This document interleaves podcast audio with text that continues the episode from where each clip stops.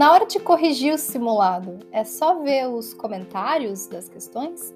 Seguinte, na correção do simulado, a coisa mais importante não é você marcar checks, tipo, ah, eu vi esse comentário, então estou estudado. Não, você tem que realmente aprender com essas questões, você tem que realmente sentir que aprendeu.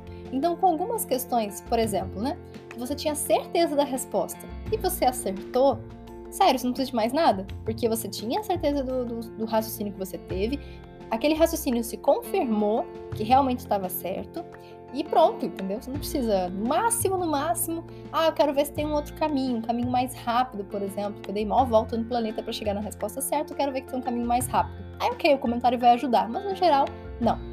E outras coisas também que acontecem é você não entender o comentário. Mas aí, beleza, ah, mas eu já vi o comentário, então tá tudo certo. Não, não mesmo.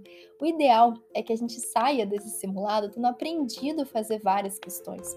Então, se você não ficou satisfeito só com um, o comentário, por exemplo, que eu sempre gosto de fazer como primeiro passo, né? Primeiro passo, eu olho o gabarito e o comentário.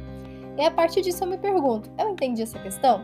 Se sim, ótimo, pode seguir em frente, está suficiente. Se não, aí a gente continua essa nossa investigação.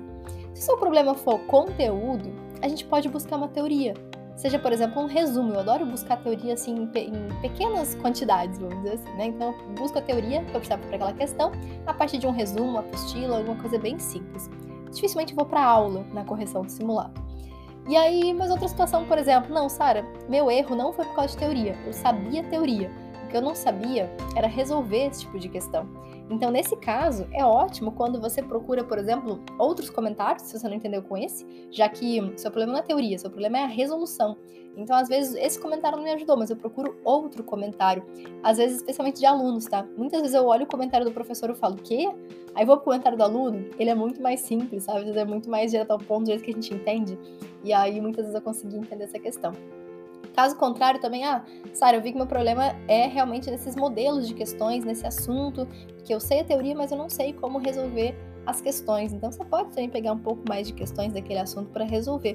De qualquer forma, perceba que cada situação a gente vai usar uma estratégia diferente. Não é jogar, sei lá, comentário para todo mundo e é isso aí. E isso vocês vão aprender tudinho lá no método Questione.